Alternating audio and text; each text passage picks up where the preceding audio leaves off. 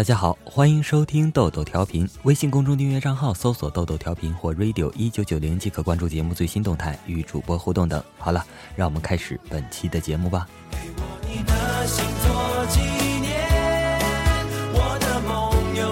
这是发生在越南的一个孤儿院里的故事。由于飞机的狂轰滥炸，一颗炸弹被扔进了这个孤儿院里，几个孩子和一位工作人员被炸死了，还有几个小孩子受了伤。其中有一个小女孩流了许多血，伤得很重。幸运的是，不久后一个医疗小组来到了这里。小组只有两个人，一个女医生，一个女护士。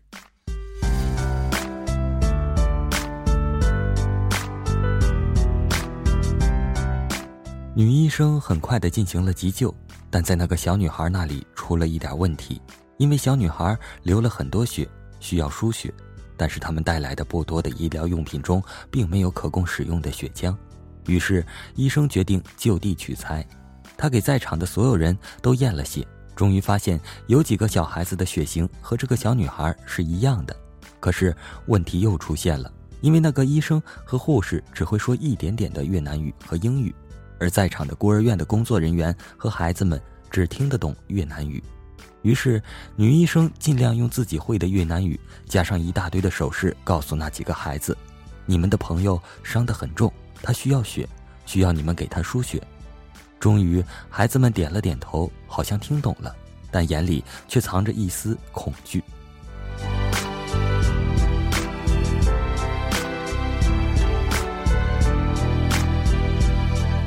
孩子们没人吭声，没有人举手表示自己愿意献血。女医生没有料到会是这样的结局，一下子愣住了。为什么他们不肯献血来救自己的朋友呢？难道刚才对他们说的话，他们没有听懂吗？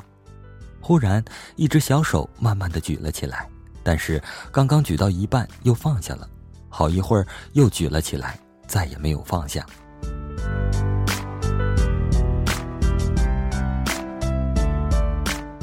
医生很高兴，马上把那个小男孩带到了临时的手术室，让他躺在床上。小男孩僵直着躺在床上，看着针管慢慢的插进自己细小的胳膊，看着自己的血液一点一点的被抽走，眼泪不知不觉的就顺着脸颊流了下来。医生紧张的问：“是不是针管弄痛他了？”他摇了摇头，但是眼泪还是没有止住。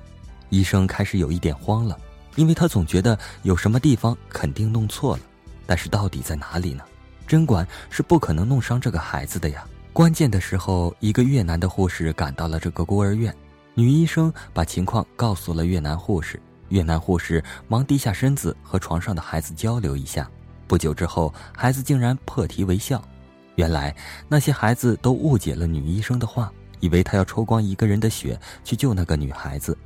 一想到不久以后就要死了，所以小男孩才会哭了出来。医生终于明白为什么刚才没有人自愿出来献血了，但是他又有一件事不明白了：既然以为献过血之后就要死了，为什么他还愿意自愿出来献血呢？医生问越南护士，于是越南护士用越南语问了一下那个小男孩，小男孩回答的很快，不加思索的就回答了，回答的很简单，只有几个字。但却感动了在场的所有的人。他说：“因为他是我最好的朋友。”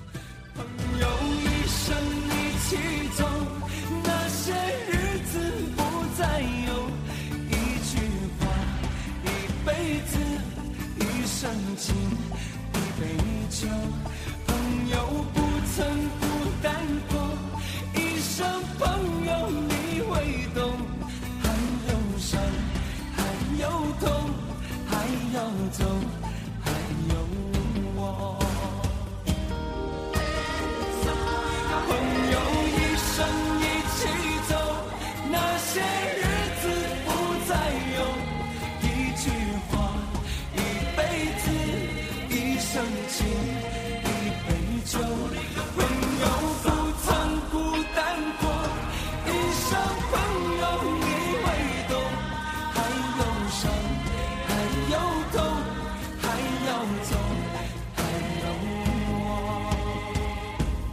一句话一辈子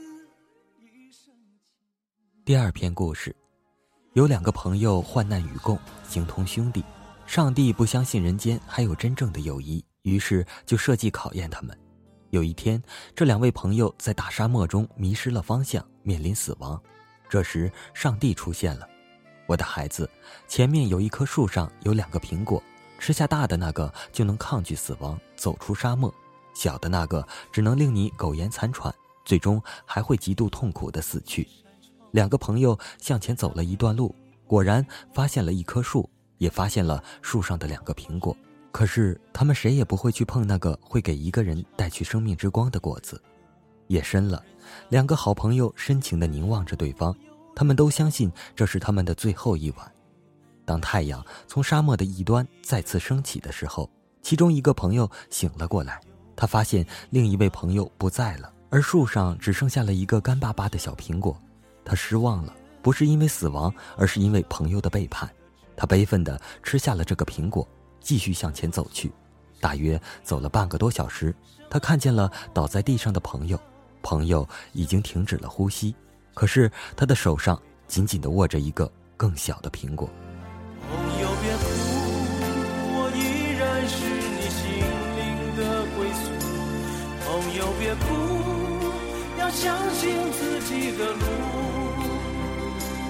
红尘中有太多茫然痴心的追逐，你的苦我也有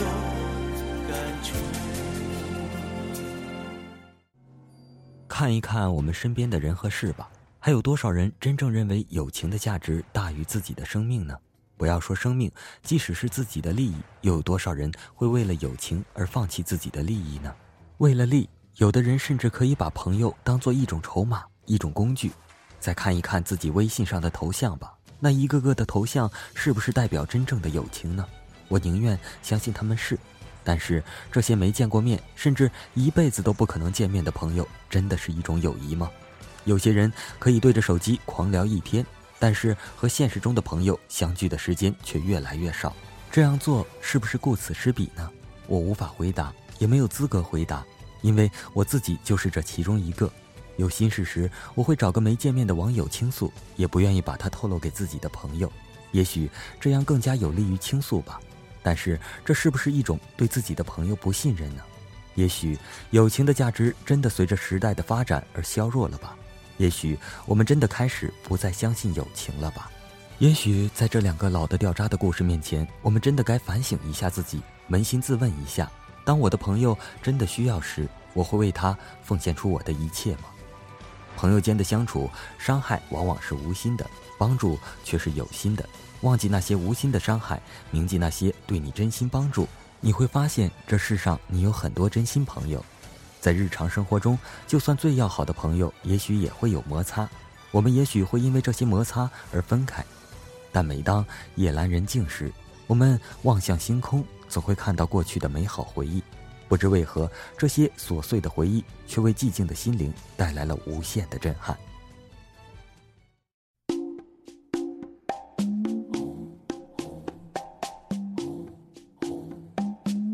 好了。本期的豆豆调频就播送到这里了。微信公众订阅账号搜索“豆豆调频”或 “radio 一九九零”即可关注节目最新动态，与主播互动等。节目最后是昵称叫安婷的小伙伴送给他的朋友金金同学一首《一个像夏天，一个像秋天》，愿你们的友谊长存。我们下期再见，拜拜。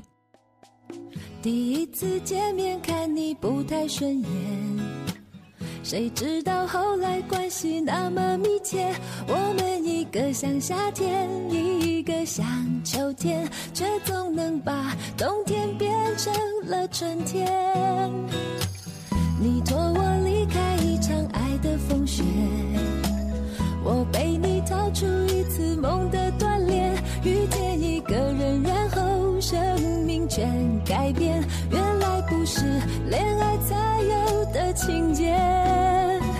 如果